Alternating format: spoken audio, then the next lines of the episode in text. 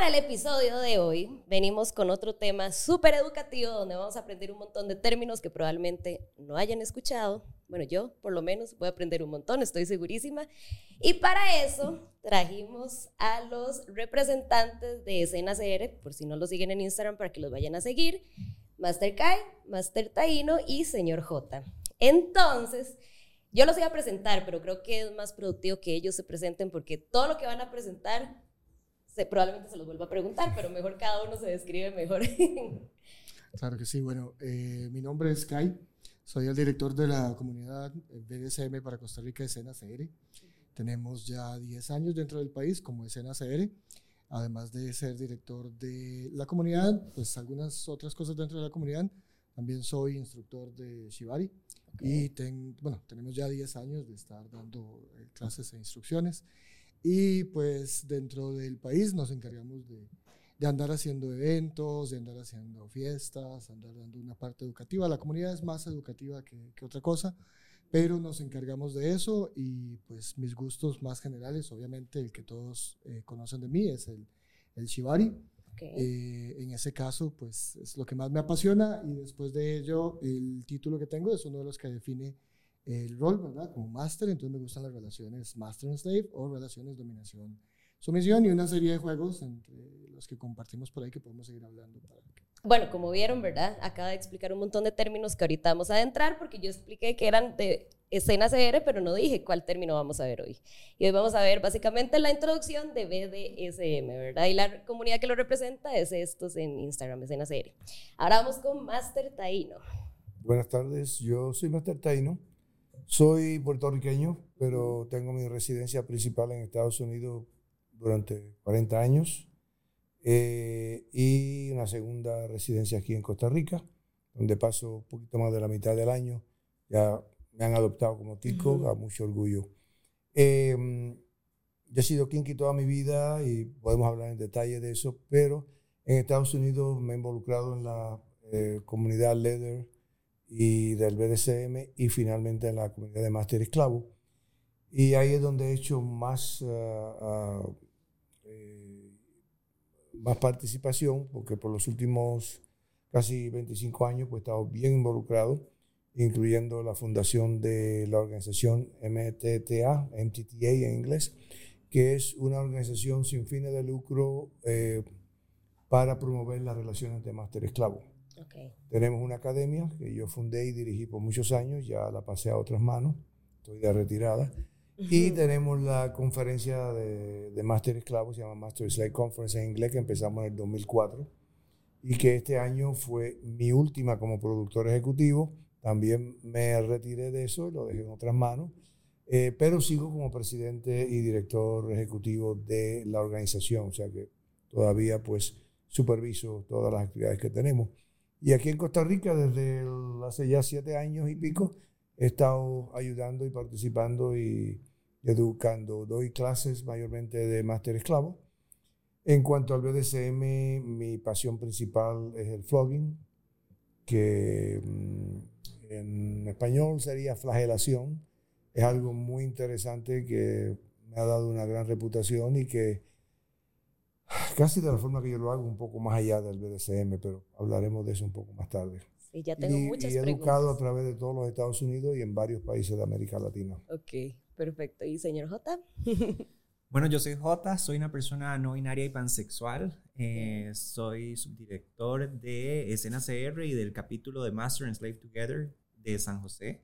Formo parte también de la familia Leather de Master Eh, he estado en la escena desde hace más de cinco años y em, lo que más me apasiona es las cuerdas, el bondage en general, la electricidad, el flogging y las velas. El, el wax, preguntas. Pero bueno, la primera, la primera es definamos BDSM entonces, para la gente que no sabe absolutamente nada, ni las siglas ni nada. Perfecto. BDSM pues es un acrónimo. Como acrónimo comprende una serie de prácticas. Aquí está una de las palabras claves, prácticas. Entonces BDSM lo pueden conocer y si lo buscan en Wikipedia, por ejemplo, ojalá que no, pero sería como bondage, disciplina, dominación, sumisión, sadismo y masoquismo. Okay. Son más de las cuatro que están ahí, pero repiten, en se repiten. Entonces, eh, ese es el significado del acrónimo per se, pero son juegos pues, o actividades. Okay. El, el, acrónimo inicial era SM, SIM, sadomasoquismo, uh -huh. y, pero después se amplió, se amplió a las cuatro y eventualmente las cuatro tienen seis eh, significados. Eh, ahí voy a entrarte un poco porque precisamente las palabras sadismo y masoquismo eh, para mucha gente tienen una connotación negativa. Uh -huh. Y yo la usé por mucho tiempo hasta que caí en cuenta que como dominante yo no era sadista en el propio concepto de la palabra. Porque el sadismo está definido, eh, basado, viene del nombre del Marqués de Sade, por supuesto, eh, pero viene, se define como eh, la obtención de gratificación sexual mediante la inflicción de dolor en otra persona. Y eso no es lo que hacemos la mayoría de nosotros. Sí, hay gente sadista y que le gusta causar dolor. Eh, nosotros, aunque aparente que lo que hacemos cause dolor, realmente eh, lo que causamos son unas sensaciones, unas estimulaciones, un intercambio de energía eh, que lleva al erotismo, que lleva a, a, unas sensaciones distintas al sexo rutinario, al sexo más normal, ¿no? Y, el masoquismo es lo mismo. O sea, yo no. Hay personas que puedan considerarse así, pero yo no creo que la mayoría de la gente, eh, los sumisos que, reciben eh, nuestras prácticas, eh, son masoquistas en el sentido de que lo que quieren es el dolor. No, lo que quieren es conectarse. Y el BDSM ayuda a conectarnos. por eso yo me he alejado un poco de, lo, de los términos. Porque, y, sí, tiene sentido porque están disfrutando en cierta parte. Absolutamente. Es, es, esa es la idea, disfrutar, conectarnos. Sí, ya le quita el, eh, el, la connotación negativa porque no es dolor, ellos están disfrutando esa sensación, pues. Perfecto. Justamente cuando eh, tratamos de explicar las siglas BDSM, eh, lo enmarcamos dentro de un término más amplio que llamamos sexualidad alternativa. Ok. Y justamente define dos cosas. Define tanto actividades que se pueden hacer, un encuentro de dos personas o más personas donde vayan a intercambiar, eh, como decía Master Taino, ya sea energía, conexión, eh, placer, sensaciones, donde haya un intercambio de poder, una persona dominante, una persona sumisa, eh, o relaciones. Okay. Y entonces también existen relaciones donde hay ese intercambio eh, de poder y donde hay una persona que es dominante, otra persona que es sumisa en la relación y no necesariamente se tienen que dar las dos cosas. ¿sí? No necesariamente tiene que haber una relación con juego de BDSM y no necesariamente tiene que haber juego de BDSM con una relación de BDSM.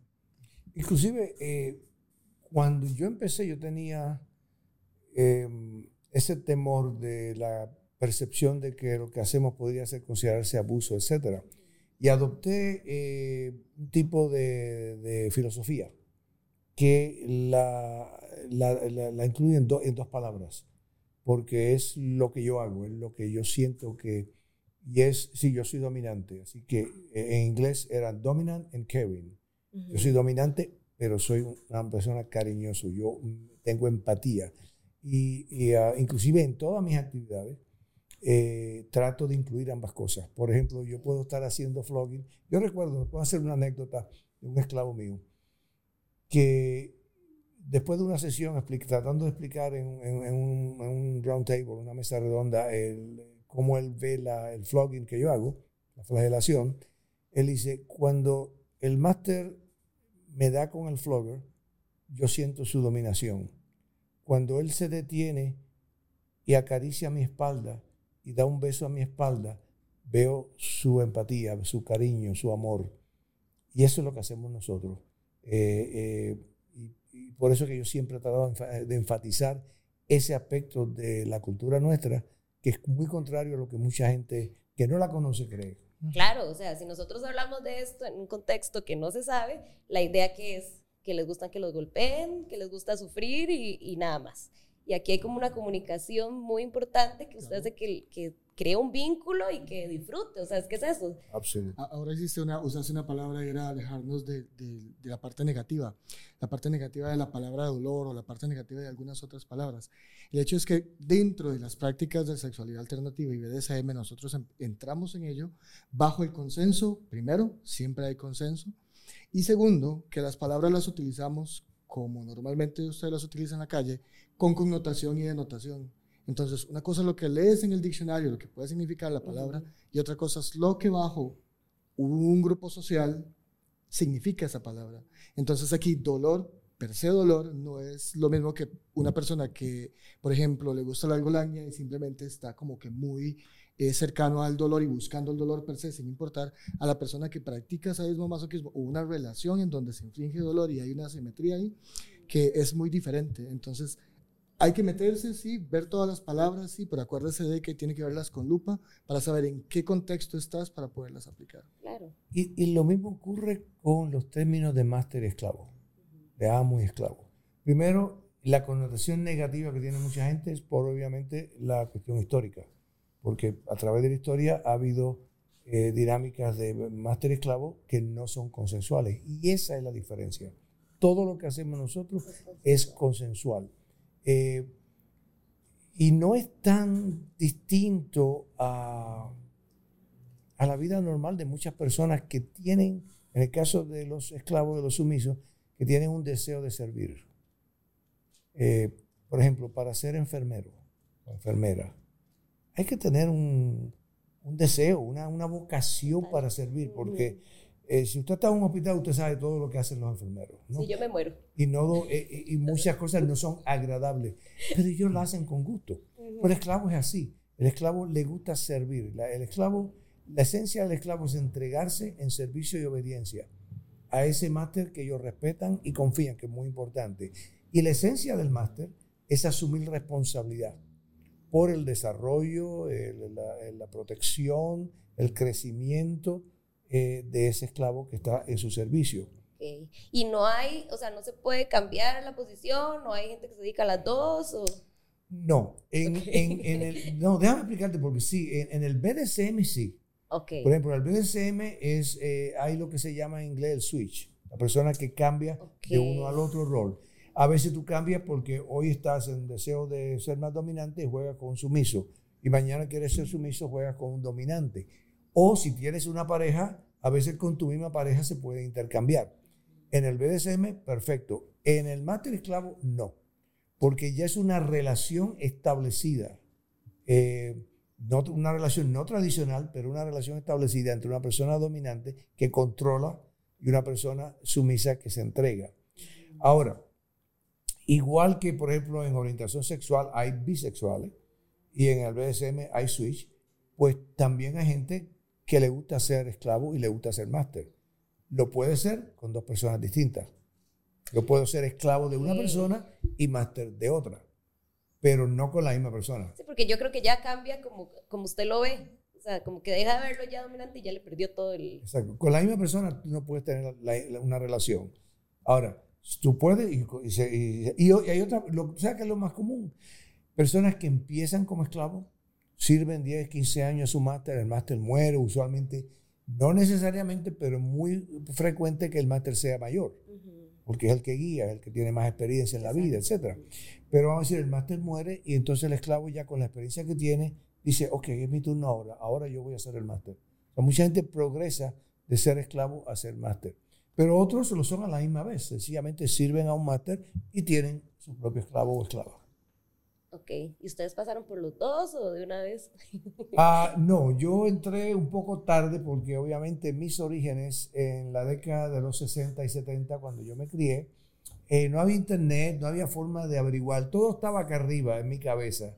Y, y entonces no, pero cuando yo llego a Estados Unidos, ya casi a los 40 años, es que, que entro en club y lo que hice fue no en las relaciones de máster esclavo, pero en el BDSM, cuando yo llego al club, ya yo hacía unas cositas básicas y llego y al por club. pura curiosidad, digamos, o sea. Sí, entro en el club y, me, y lo primero que me di cuenta es que uh, yo no sé nada. o sea, cuando yo veo lo que están haciendo otros dominantes, otros eh, yo no sé nada. Y entonces obviamente soy lo suficientemente inteligente, y es lo que hacen muchos, que digo, yo quiero aprender. Claro. Entonces empecé a mirar entre los dominantes que habían en la fiesta, a ver quién me sentía yo más cómodo, quién yo creo que sabía más.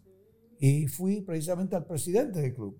Le dije, tú me vas a enseñar. Muy Y bien. entonces, en la práctica del BDSM, sí, yo fui sumiso a él durante ese entrenamiento para aprender.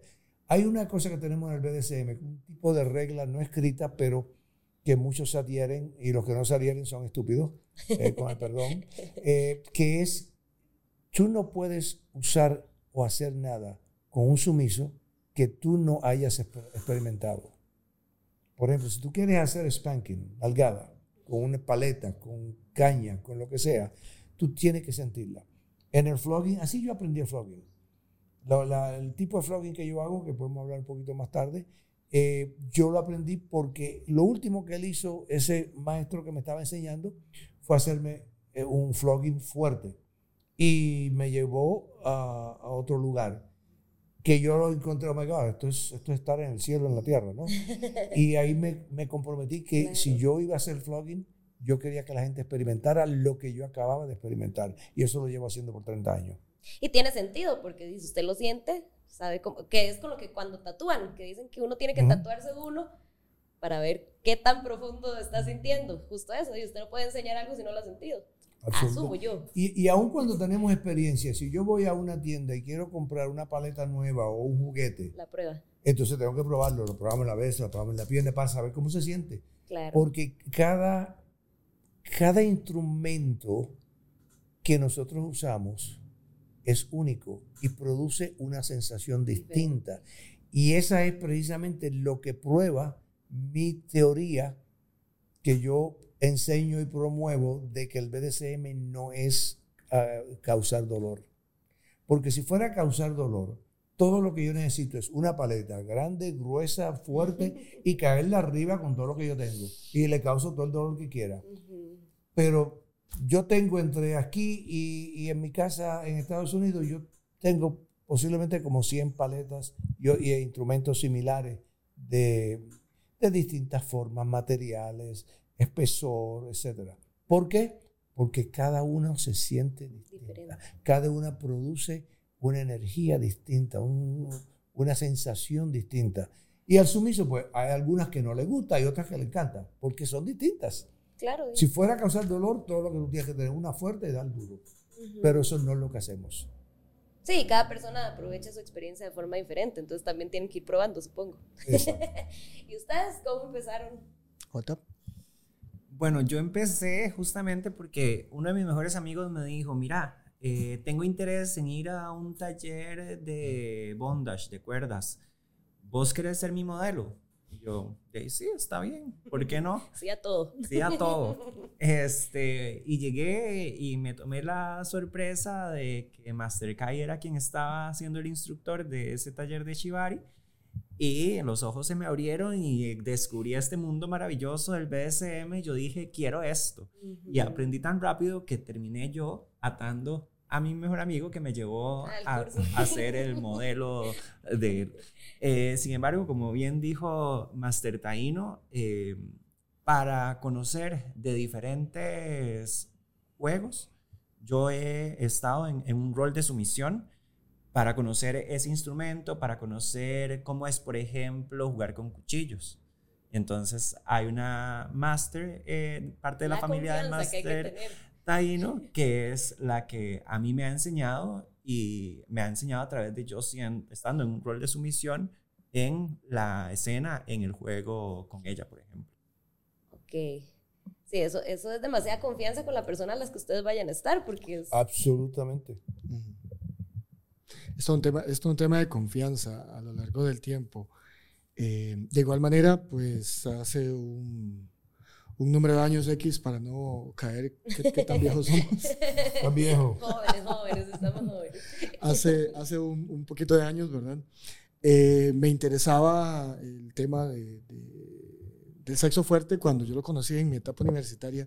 Después de eso, después de algunas regañadas por parte de la universidad diciéndome que dejara de ver porno en la universidad, entonces eh, yo dije, bueno, tengo que hacerlo en algún lado, entonces crucé la calle de la U y me fui a los cafés internet a seguir leyendo. En realidad era mucho el instruirme y leer, eh, pero sí el camino ha sido de ir experimentando las prácticas que se han tenido.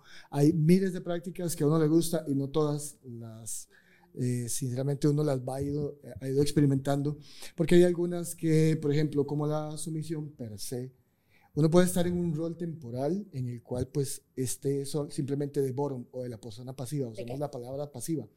La palabra pasiva y activa es, es muy usual dentro de las comunidades LGBT, pero aquí la podemos usar de igual manera. Pasivo el que recibe, activo el que ejecuta. Y yéndonos ahí, entonces puedes estar en una actividad ejecutando el rol pasivo que no necesariamente te hace el cambio de rol de lo que te gusta, simplemente estás experimentando como este, lo habían hablado. Y el hecho es que sí, hemos estado tratando, o por lo menos he, estado tratando de que las prácticas hayan pasado por mi conocimiento para saber qué se siente. Algunas de ellas pues me han encantado, en otras el rol, el rol per se, caer como por ejemplo una persona que le guste que la aten, eh, ya no me hace tanto clic no me opongo a que, a que me lleguen a atar, pero bajo fines didácticos. Sin embargo, el hecho de, entregarme en sumisión, esa entrega es la que sí conozco, pero no la siento como muy mía. La entrega, entrega per se, ¿verdad? Entonces, por eso el rol desde el principio y desde todo este manejo ha sido el rol de top o de, o de activo. ¿verdad? Entonces, sí, durante mucho tiempo, sí, durante mucho tiempo y por formación, por gusto, por gusto desde, desde mucho más joven, pero sí ha sido eso. Y pues por ahí una de las cosas que ahora estábamos comentando y una de las palabras que usó Mastertraino. Mastertraino es una palabra que dice que el, esclavo puede progresar a la hora de, convertirse en máster. Recuerden aquí que el hecho de hablar de progreso no estamos hablando de un cambio de rango o de nivel en donde te pones una estrella más o, o unas líneas más en tu uniforme, sino que simplemente es una transformación la mutación o el mutar o el, cambiar de pensamiento es algo que las generaciones actuales tienen muy bien hecho y que los que somos de generaciones mucho más atrás nos ha costado mucho más. Esa mutación y ese cambio constante es el que se puede realizar. Aquí no hay rangos, somos, entramos, cuando vamos a entrar a una escena, por esa puerta entramos como iguales, pero de la puerta para adentro tenemos una diferencia en el rol y en el juego. Pero cuando salimos de la fantasía, que no es tan fantasía, sigue siendo real, afuera volvemos a ser iguales. Déjame señalarte algo en cuanto al comienzo, porque yo tuve una fuerte experiencia, eh, lo que me ha llevado a, yo no soy científico, pero me ha llevado a concluir que tanto la orientación sexual del ser humano como el deseo de dominación, de dominación sumisión, eh, kinky, fetiche, todo lo que hacemos, eh, son, están, son parte de nuestro ADN, son eh, genéticas, son parte de quienes somos.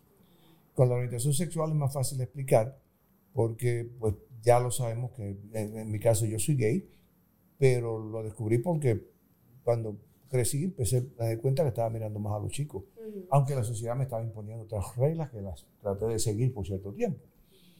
Eh, pero no es mi decisión es, mi única decisión era aceptarlo o rechazarlo, o reprimirlo. Y eso mismo ocurre con la dinámica de dominación y sumisión, los fetiches y los kink, que eh, eh, es parte de nosotros y cuando la descubrimos o la, o la aceptamos para ser felices haciendo lo que nos gusta o la reprimimos porque tenemos miedo, etc. ¿Y cómo ocurre? De la misma forma que de chico yo me di cuenta que yo me estaba mirando a los chicos, en vez de la chica con el eh, kink, eh, me ocurrieron una serie, una gran cantidad de, de anécdotas que puedo estar todo el día contando. Eh, por ejemplo, en mi época había películas de vaqueros. Cuando amarraban a alguien, que eso era toda, la mitad de la película, eso me llamaba la atención. lo mismo las películas medievales, cuando habían torturas y cosas así, estrechando un tipo un rock. Y yo estaba brincando de mí. Y no sabía por qué pero yo estaba reaccionando a eso. Eh, católico, eh, criado católico, cuando las monjas hablaban de que los santos se, se, autoflagelaban, yo, wow, o sea, yo, mm. o sea, me llamaba la atención. ¿Qué sabía yo? Nada. Eh, y la anécdota que yo hago para, ser breve, que, que, es más interesante porque explica más, era de monaguillo, yo cargaba en las procesiones esas de Viernes Santo una vela. Y si tú cargas una vela, va a llegar un momento en que la cera caliente te va a tocar en la mano. Cuando a mí me ocurre eso, 10 años, 12 años, yo no me acuerdo qué edad tenía, pero muy chico, eh, yo era la, que, wow, ¿qué pasó? ¿Qué fue eso? Yo sentí algo, una sensación, no sentí dolor, ¿no? Y empecé a jugar con la, con la, con la- ahí mismo. Y después llegué a casa Y cogí una vela y empecé a buscar otras partes del cuerpo más interesantes. A otro monaguillo que no está con la misma genética mía, le pasa lo mismo. Si cargabas una vela, te va a caer y él se quema. Él lo que sintió es que se quemó. Entonces estaba evitando la cera, mientras yo estaba buscando me daba más. ¿Ves la diferencia? Claro. Y, eso, y esa práctica tiene un nombre. Sí, cera caliente en inglés, hot wax en inglés, Bueno, cera debo caliente en español. que yo con jugaba con candelas toda Y es mi adolescencia, erótico, así me echaba cada rato. Es lo más erótico que hay. Algo nuevo que descubrí. Yeah. Y, y entonces, pues ahí tú ves, cuando tú te vas, o sea, igual que, que en, en- en esos años, y no es que sea una regla para todo el mundo, pero yo llevo 20 años enseñando esto y tengo miles de historias de la gente que, ah, sí, a mí me pasó esto, yo me acuerdo de esto. Sí, me resonó un montón. Y todo el mundo, y, es- y- y obviamente uno no, no lo sabe hasta que entonces entra a la comunidad y empieza a atar cabos de, ah, mira, por eso era que a mí me gustaba cuando chico esto, o me gustaba aquello, o, o en los juegos con los amigos me gustaba que me amarraran o lo que sea, ¿no? Pero ese para mí es genético. Y todo, y lo que, entonces, por ejemplo, para darte un ejemplo final, hay gente que tiene miedo, que vienen, exploran y dicen, no, yo, esto está bueno, pero no, yo tengo que seguir las reglas de la sociedad y tengo que tener la relación normal y esas cosas. Y yo le dije, mira, si esto era solamente algo que te llamaba la atención y no está aquí en tu corazón, está bien. Ahora te advierto, si está aquí, prepárate porque no se va a ir, Claro. no se va a ir. Al contrario, mientras más lo reprimas, más fuerte el deseo va a ser. Y efectivamente, a los dos años me encuentro, ay, Martel, es que yo no, no, no, no se me quita esto. Y, Por supuesto. Sí, Le pasa, es- por ejemplo, a la gente gay que en mi, en mi generación. La gente gay se casaba para reprimir, etc. ¿Qué pasaba? Ya a los 30, 40 años se divorciaban todo porque no podían. O sea, mientras más tú reprimes la sexualidad, que es lo peor que el ser humano puede hacer, más lo necesitas. Ay, a mí me parece esto increíble porque para esto es el podcast, digamos, para, para exponer estas realidades que tal vez uno no investiga y solo tiene lo que ha oído, digamos, esto es esto, esto es esto. Y me parece increíble que ustedes, bueno, más ustedes, ¿verdad? Que no había tantas herramientas, lo hayan eh, encontrado y se hayan desarrollado en eso con todo el tabú que había en esa época, porque, uy, o sea, si ahora es difícil, antes supongo que era tres veces peor. Y te das cuenta que los tres que estamos aquí somos de tres generaciones diferentes. Sí, por eso. O sea, usted en la U tenía todavía issues y yo estaba más acá. 1998. 97, Pero yo fui el único que crecí sin internet, que es lo más difícil. bueno, sí. Porque ahora mucha Sí, Pero gente... nunca fue internet, buscar estas cosas era... Exacto, antes no había Complicado. nada, estaba acá arriba todo. Ahora el, el chico, yo tengo chicos que jóvenes que yo desde los 14 años estoy leyendo cosas en el internet y entonces cuando cumplen la mayoría de edad, entonces están listos para explorar. Ujú, ujú. Pero yo no tuve eso. No, y aún así, aunque tengamos más herramientas, sigue, sigue estando el mismo Por estigma, los tabús digamos. de O la sea, sociedad. si yo comento este tema, la reacción inmediata de todos es como, ish. Claro. Es, es los y- tabús de la sociedad. Ujú. Yo siempre digo, el ser humano tiene dos opciones. O sigue las reglas de la sociedad o sigue los dictados de tu corazón. La verdad de cada ser humano está aquí dentro. Ujú. Es Sí, difícil. la cosa ¿no? es aceptarlo y que no le importe lo que la gente piensa. Exactamente, bingo. Sí, sí, a mí me pasó, es lo que les venía hablando ahora. O sea, yo, la mayoría aquí estuvimos en la iglesia y sa- salir de ahí para desarrollarse en lo que a uno le gusta es muy complejo porque usted tiene que romper estructuras, creencias, eh, todas las consecuencias que trae eso. O sea, yo me acuerdo que yo me enfermé un montón en ese proceso y claro, era que yo estaba resistiéndome, digamos. Ay, no, pero bueno. Hay, hay un tolteca mexicano, autor de libros, don Miguel Ruiz, tiene el libro, el famoso libro Los Cuatro Acuerdos. El primer acuerdo es ese, cómo salirse de la indoctrinación que nos meten desde que nacemos. La familia, la iglesia, el Estado. Y el primer, el primer eh, eh, mo- paso que tenemos que tener el ser humano para encontrarnos a nosotros mismos es quitarnos esa indoctrinación, empezar a ser Mm. quienes somos. Claro. Hay un resumen ahí con lo que estaban conversando acerca de las diferencias entre las formas de llegar a la información durante las diferentes épocas. Esta se supone que es la era de la información porque tenemos mayor acceso a todo, más fácil. Y es la era que más desinforma. Claro. Es la era que más se basa, por ejemplo, en TikTok, aunque digan y recalquen que digan, Maca, es que usted no le cuadra a TikTok, no le gusta TikTok y le cae a palo a TikTok. Le caigo a palo a TikTok porque, y a Instagram y a Facebook y a todas las redes sociales, porque lo que hacen es darte la información en cuatro líneas. A la gente ya no le gusta leer. Sí, no, y un minuto ya es un montón. Y con esas cuatro líneas, después de que sos, eh, y, y, perdón por echar así tierra, después de que sos a follower de una cuenta que explica mucho acerca de BDSM, ya tú a los tres meses eres profesional en BDSM porque te aprendiste todas las líneas del TikTok de la persona. ¿verdad? Entonces sales a la calle diciendo que sabes hacer esto, que sabes hacer lo otro, y empiezas a, a hacerte ahora un podcast, perdón por, por, lo de podcast, pero empiezas a hacerte una, una, una, una cuenta eh, BDSM en la cual lo único que te buscas es eh, likes. Entonces no te importa llevar información, no te importa llevar conocimiento a las personas, y eso es uno de los problemas. Por eso la comunidad trata de, de, educar y no de tanto ser fancy. Los dominantes que no tienen la educación de aprender cómo son las cosas, que todo es, lo que nutren del Internet, etcétera, en muchos casos son muy peligrosos. Yo me he encontrado con cantidad de chicos que han tenido malas experiencias porque se empatan con... Y eso pasa en nuestros países porque hay menos, menos uh, eh, preparación y eso es lo que tratamos de hacer en escena. Eh, y, claro, ¿no? Y, y, un maltrato puede generar un trauma, cosas así. Ab absolutamente. En el BDSM lo que yo me he encontrado es cuando uno tiene una mala experiencia con el BDSM, especialmente empezando, uh -huh. te puede traumatizar completo al nivel de que no quieres practicar. Entonces, si dijimos que esto es parte de quien tú eres, imagínate tomar la decisión, yo no voy a practicar algo que está en mí porque eh, pasó eh, me pasó algo malo. Y, y, a veces ocurre exclusivamente con una escena en particular. Alguien tiene una mala experiencia con, vamos a decir, electricidad o, o flogging o algo, y entonces, no, yo no, no quiero hacer eso porque tuvo una mala experiencia. Yo siempre le recomiendo, vuelve a hacerlo con alguien que tú estés seguro sabe lo que está haciendo. Sí, además le cambia la experiencia si lo vuelve a hacer, pero ¿y cuántas personas no lo vuelven a hacer? Y, y, perdón, sí. Dale, eh, hay algunas alertas o banderas rojas okay. o red flags que se pueden eh, reconocer cuando, para diferenciar cuando una persona sabe de BDSM y cuando una persona no sabe de BDSM y la hemos mencionado al, a lo largo de, de la conversación.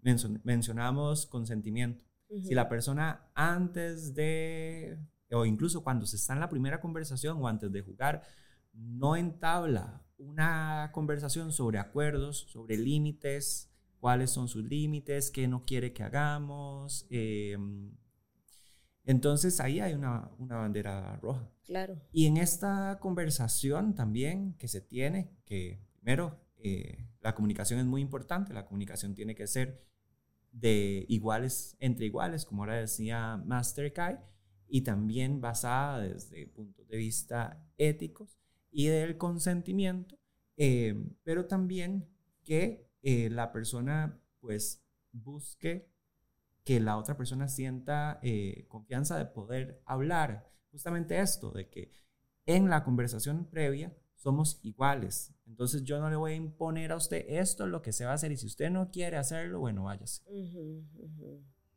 Por ejemplo. Ok. Y en ese caso, puedes poner un ejemplo que nada que ver, pero es la única referencia que tengo en la actualidad. eh, iba a preguntar, por ejemplo, ustedes hablan esto, ¿verdad? De cuáles son los límites, pero en el caso de que ya estén eh, maestro esclavo o sumiso dominante, uno puede hablar, uno, o sea, ¿cómo sí, comunica no, la... Puede, puede haber, siempre hay comunicación. Obviamente, cuando uno llega a ese nivel, de relación de máster esclavo, pues ya hay mayor conocimiento, ya tiene que, o sea, ya hay un proceso de ah, más okay, confianza. Ya hay como una práctica previa, pues. Pero eh, abundar en lo que en lo que dijo Jota, especialmente si nos están escuchando gente que quiere explorar, una cosa bien importante, que es el error que se comete mucha gente. Todo, todas las cosas que se hacen en el BDSM se empiezan poco a poco. Si usted va a hacer nalgada, usted empieza con la mano, algo lo que decimos a calentar, ¿entiende? Y, y, entonces depende cómo la gente, cómo la persona va procesando. Usted puede ir con, una, con, un objeto más suave, una paletita más suave. O sea, en el momento en que alguien que está empezando eh, la- el dominante agarra una paleta y le mete un paletazo fuerte, ese tipo no sabe lo que está haciendo. Claro. O sea, todo se empieza. Y entonces, Sí, cada usted tiene que persona. ver al umbral del dolor. Exactamente, cada persona es distinta. Ajá. Hay personas nuevas que le cogen el gusto, que tienen la mentalidad, la actitud y pueden ir mucho más rápido. Hay otros que van más suave, pero todas las escenas que se hacen tienen que empezar poco a poco. O sea, por ejemplo, en la- la- hablamos de la cera caliente. Eh, pues es gotita a gotita, que se vaya acostumbrando, no con un chorro de, de- Sí, uno de toma- parafina cuerpo, o, sea, eh, o intenso o muy cerca. Por ejemplo, una de las cosas que hacemos con, el- con la cera caliente es que empezamos desde bien arriba, para que cuando el- la, la cera baje, pues ya hay un proceso de enfriamiento un poco. Entonces, según va procesando la gente, tú vas bajando la mano más cerca del cuerpo y la persona lo recibe con más. Pero todo es poco a poco. Progresivo, Esa es una bandera. El, el que empiece rápido es una bandera roja para que no sabe lo que está haciendo. Y cada Ahora, el- práctica es diferente. Perdón, no le dejamos hablamos la pregunta. tiempo, ¿no? dale, dale, la práctica. Cada práctica, cada disciplina es diferente. Entonces, acá la recomendación más importante es acérquense a Escena CR, que Escena CR da talleres de muchísimas cosas, de muchísimas eh, disciplinas o juegos o prácticas diferentes para que sepan qué es lo que se puede hacer, cuáles son las recomendaciones para empezar y demás. Y lo otro, que muy bien lo mencionaba este Master Taino, hay que diferenciar abuso de BDSM. Y ese es el otro red flag que uno puede identificar. Cuando una persona, por ejemplo, eh, quiere pegarle buenas a primeras fu- fuera de, de la escena o fuera de los acuerdos, bueno, eso es una persona que va a ser abusiva. Salga corriendo de ahí inmediatamente. Eh, los acuerdos a los que se llega es para la escena. Y fuera de la escena, terminada la escena, ya yo no le estoy dando mi consentimiento para que, ah, nos vimos en tal lugar, ah, ¿cómo está? Y me dé una cachetada. No, no, no, eso no es así. Ni siquiera cuando hay relaciones de master and slave, yo me enojo con el, el esclavo y le voy a, a- a dar una cachetada. No, eso no es así. Eh, si le gustan las cachetadas, es que le gustan las cachetadas en el juego, en la escena, no como venganza, castigo, etc. Hay una cosa que te podría ayudar a, o que podría ayudar a la persona que está viendo y escuchando a la hora de diferenciar la pregunta que tenías anterior.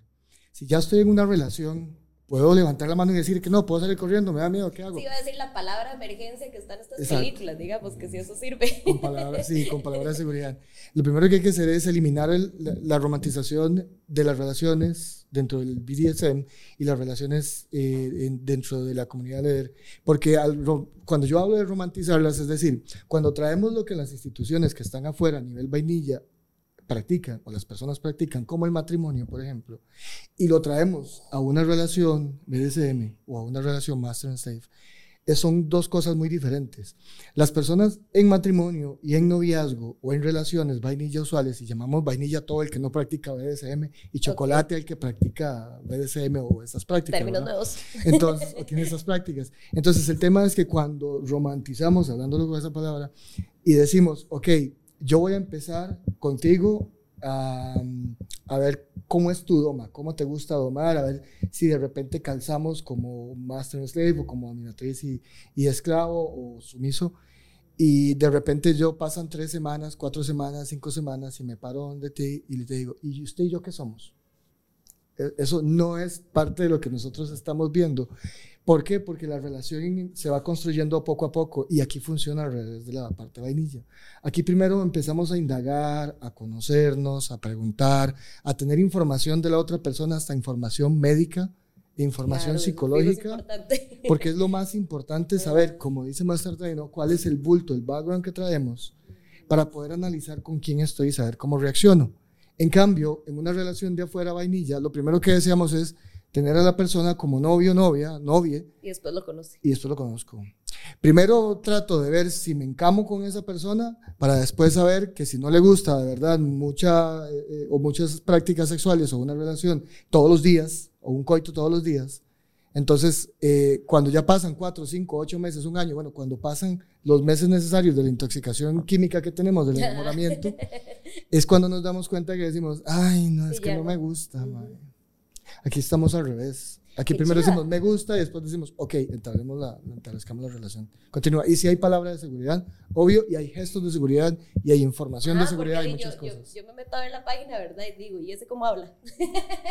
Mira, ¿Cómo, pa- cómo indica que au? Para, para abundar en lo de las relaciones, lo otro que es importante, que en nuestra dinámica se crean relaciones como nos da la gana. O sea, en, en la estructura de la sociedad nuestra, la relación es amorosa entre dos personas. Ya antes era entre un hombre y una mujer, ahora es más aceptable que las relaciones gay. La parte romántica puede existir y existe en algunas de nuestras relaciones, pero no tiene que haber romanticismo.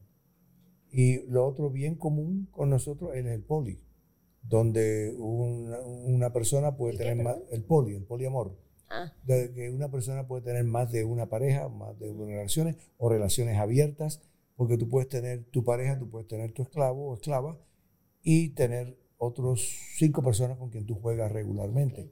pero puede ser monógamo también. Está También puede- pero es lo, es- es lo menos usual, porque recuerda que la monogamia es un invento de la sociedad, ah, de la civilización occidental y las iglesias. La naturaleza humana es poliamorosa nosotros lo estamos practicando. Lo otro interesante es que también va más allá de la orientación sexual. Yo, soy gay, yo he tenido, yo tuve una, escla- una escla- esclava mujer eh, por durante un año. Yo tuve un esclavo ah, chico eh, heterosexual por tres años. Eh, y no tiene que ser con la, no tiene que ser sexual. Con mi esclavo gay en Estados Unidos llevamos 12 años y no es una relación sexual. Es una relación estricta de máster esclavo. Es el que cuida mi casa, por eso yo puedo estar acá. Eh, pero, este, o sea, hay distintas formas de hacer una relación. A veces hay dos dominantes que son pareja y tienen esclavos o esclavas a su servicio. O sea, es como quiera, cada uno tiene su preferencia y cada uno hace su relación de acuerdo a lo que es importante. Yo tengo amistades que, a de personas que han estado en la vida religiosa y traen esa espiritualidad a la, a la relación. Y hay un, hay un, la espiritualidad la, la practicamos mucho en el BDSM también, pero trae eso. Otros vienen de una estructura, no aquí porque aquí no hay militar, pero hay policía, con esa estructura militar o policíaca que es más, estructura, eh, más estructurada, con más disciplina, con más protocolo y en muchos sumisos les, les gusta eso. Hay otros, como es mi caso, por ejemplo, que yo soy orientado en más familia y familia grande. Por eso ser poli es parte de, de- de quien yo soy, porque es, es de donde yo vengo, es lo que yo traigo. Y, por ejemplo, para tu ejemplo de, de a qué me refiero, eh, yo comía mi cena todos los días con mis padres. Eso era la tradición en mi familia.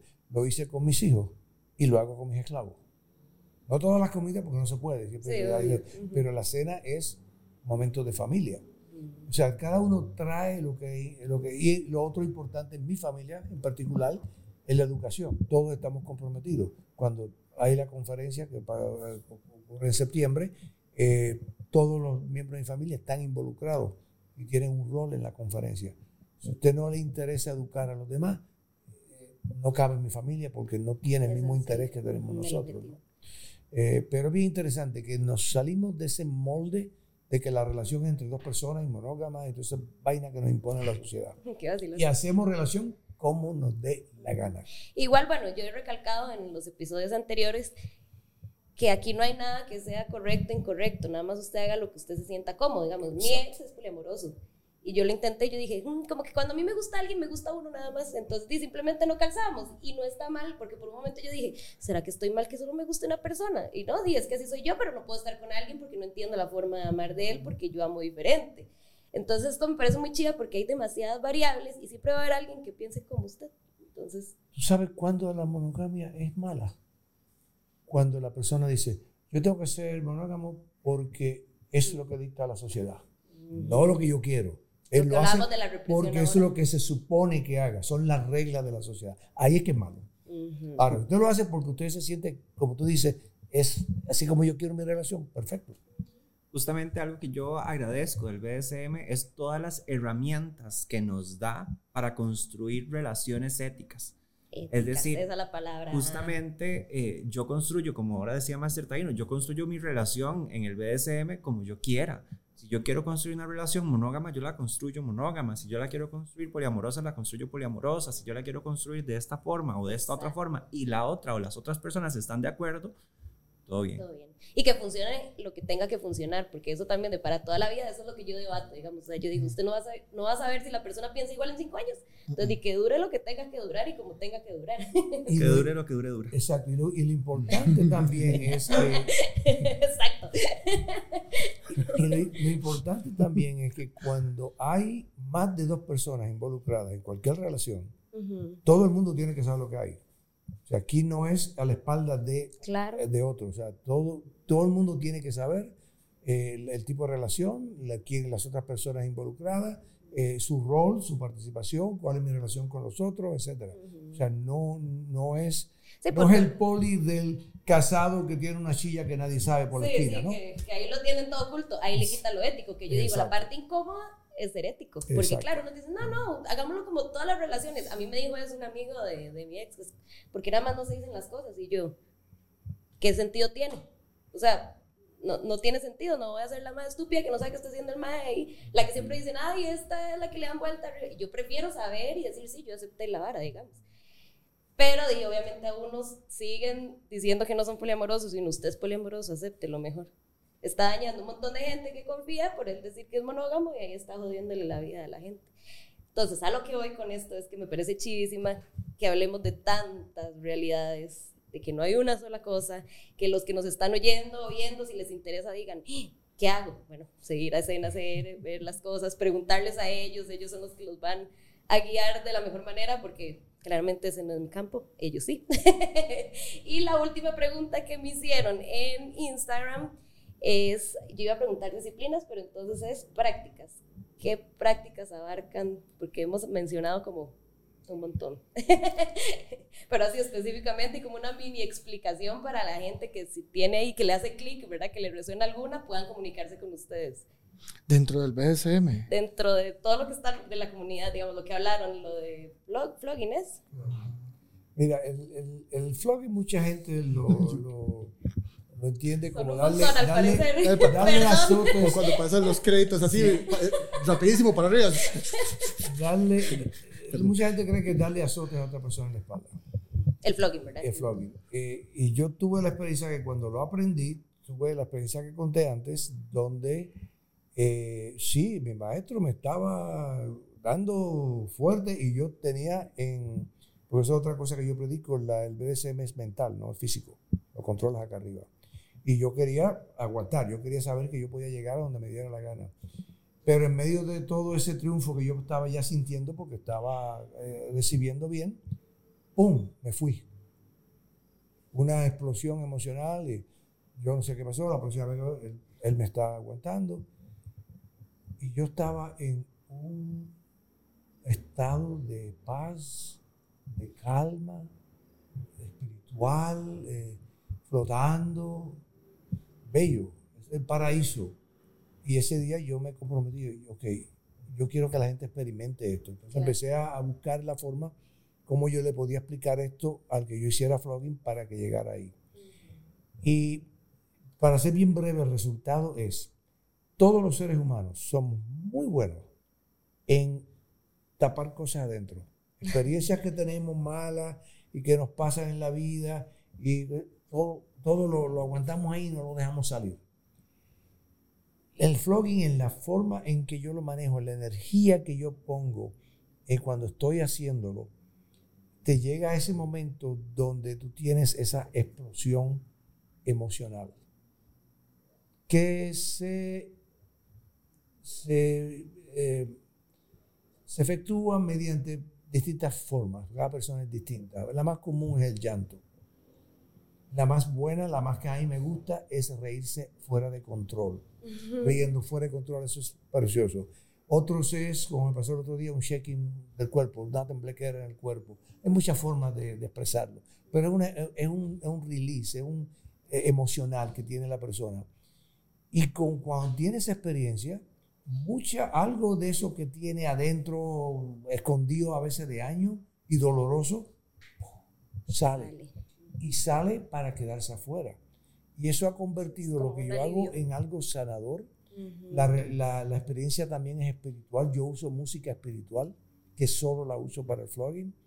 Eh, y, y, eso te digo, yo he cambiado vidas. Gente que me dice, no, esa experiencia me cambió la vida. Dejé una vaina que tenía que, que nunca había podido soltar. Y, o lo que sea, ¿no? Y, y es bien, bien poderosa. Eh, y entonces alguien dice, pero si yo no tengo nada adentro, ¿qué me beneficio? Absolutamente. Es como el, como el masaje. Yo a veces necesito un masaje y me lo dan y me siento bien. Pero si me ofrecen un masaje cuando no necesariamente lo necesito, oh ya, vamos. ¿Por qué? Porque siempre el masaje se siente bien. Entonces uno puede tener mediante el flogging catártico, como yo lo defino, una, un, también una explosión emocional, un release emocional pero que es más el rush de endorfina saliendo, no necesariamente un problema que está sacándote del cuerpo. O sea que, eh, pero no, yo tengo gente que vienen de mí, necesito un flow y ya yo sé que hay algo, sea, una relación que se rompió, alguien que se murió, algo que tiene, que tiene que dejar salir.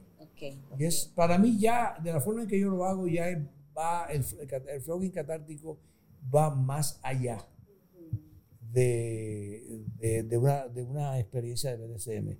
Es, es otra experiencia, es otra cosa. O sea, qué interesante. Bueno, ahí vimos una y creo que cada una uh, podemos sacar un episodio y por la cara de ustedes me di cuenta que son un montón. Entonces, como el tiempo estamos ya un poquito limitados, mencionemos algunas y la de más interés vamos sacando episodios de cada una. Ah, hablen de las cuerdas. Sí, bueno, una de las, perdón, una de las cosas que, o de las prácticas que en escenas aéreas más se ve es el shibari. eh, lo podríamos llamar esto, bueno, haciendo un paréntesis, podríamos llamar que uno de nuestros kinks preferidos es la educación, pero como no son kink, entonces después de, de, de educar... Han mencionado mucho kink. ah, una perversión, un ah, juego. Ok, gracias. sí. no te sé qué es kink. Ajá. Entonces, la que más se da de Shibari es una de las prácticas que Costa Rica ha estado asimilando mucho más. La gente le gusta mucho, le encanta y nuestra parte eh, tiene la... Eh, pues parte de, la, de, la, comunidad que enseña, que, que, es todo un grupo de personas dentro de ello. Em, pero es muy interesante, es el hecho de que es la que más se repite, todos los meses hay, hay clases de Shibari, desde el básico hasta avanzado, dependiendo cómo lo lleves. Después de ahí, pues nosotros nos enfocamos dependiendo de lo que las personas estén pidiendo. Entonces, hemos estado con actividades como por ejemplo los juegos de electricidad, han sido uno de los juegos que más ha repuntado gracias a señor J. Necesito acá, saber Él es el verdugo de electricidad. Ahí hablamos después. después de ahí, pues los juegos con cera y los juegos con cuchillos. Los juegos con cuchillos son deliciosos. El de cera y entonces el de cera y el de cuchillo se complementan mucho para, para hacerlo de esa manera. No tengo fobia a los cuchillos. Los roles como los juegos, los roles y los juegos dentro de prácticas pet play, donde eres una mascota, es muy popular también. La comunidad Little que es cuando las personas tienen un comportamiento de diferentes edades y les gusta tener una edad diferente a la, a la edad actual. Es, es, muy interesante y ahí se complementa con el Dari, que sería como el, o el Mami. tú dices que tú tienes como, ah, mira, una mascota de, pene. Sí, felonio. Pero la forma en que lo expresas, tú podrías salir. Entonces, hay, hay prácticas. Ustedes me dicen cuándo voy. hay, hay prácticas que se repiten mucho a lo largo del año y básicamente, pues es mucho, hay prácticas que dependerá si las personas llegan a, la comunidad que a nosotros no, no nos interesa mucho como que enseñar, como el SCAT, como el juego con S, el juego con fluidos también es uno que, que, tiene mucho, mucho tema que conversar con cualquier fluido de tu cuerpo. La asfixia y todos los juegos al límite o, o edge play son, son muy apetecibles porque estás jugando con toda esa eh, eh, toda esa adrenalina y todos los neurotransmisores. Jota, te dejo para que hables. Yo, te quito un montón. No, no, eh, a, mí me gusta cuando me hacen esa pregunta jugar el, contrario, ¿no? ¿Qué no es BDSM? Y, y BDSM no es esa sexualidad normativa a la que nos han enseñado y estamos acostumbrados, acostumbradas, acostumbradas a practicar. Entonces, lo que se salga de esa sexualidad normativa entra muy posiblemente dentro de la sexualidad alternativa y dentro del BDSM. Si queremos hacer grandes grupos, podemos agruparlos en juegos de sensaciones, en juegos de impacto y en juegos al límite. Okay. y, y, de ahí podemos sacar de cada uno de ellos un montón de cosas, como bien Kai lo, lo, adelantó, que es justamente los talleres que hemos estado dando a lo largo de este año, al menos cada uno de esos temas los hemos abordado en nuestras clases y en nuestros seminarios y en nuestros encuentros. Y entonces eh, también, si las personas nos dicen como, pero es que no he visto que hay un taller de tal cosa eh, y me gustaría aprender de eso, le damos el taller. Perfecto. Bueno, esa definición de categorías me parece chidísima para hacer las categorías en episodios, porque así tocamos uno por uno por uno, como para que la gente vaya viendo las ramas, porque ya vi que son un montón y no sé nada. Entonces me parece chidísima, pero bueno. antes de terminar, yo tengo mi proyecto de pandemia, cuando estaba encerrado en mi casa, eh, empecé un canal de YouTube que tiene como 40 videos en español educativos sobre este tema. Ya tengo tarea. Y se llama Alt Sex Talk. A-L-T, Sex Talk de hablar. T-A-L-K.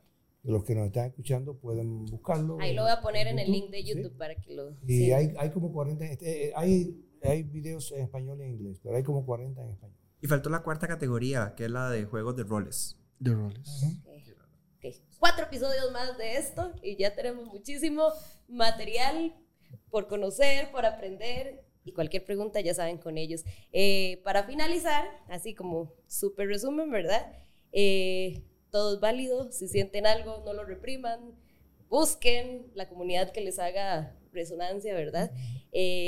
Eh, yo voy a dejar este, los links, ¿verdad? Ese de YouTube, el Instagram, para que los puedan seguir. Eh, y, nada, bueno, yo creo que hemos aprendido muchísimo en el canal de nosotros con la luz prendida. Si nos pueden seguir, suscribirse para poder crecer rápido y que este canal vaya subiendo para que aprendamos todos los que no sabemos nada de estos temas más rápido y que ya se quiten esos tabús y esos estigmas que, que se siguen teniendo, ¿verdad? Quiero jugar.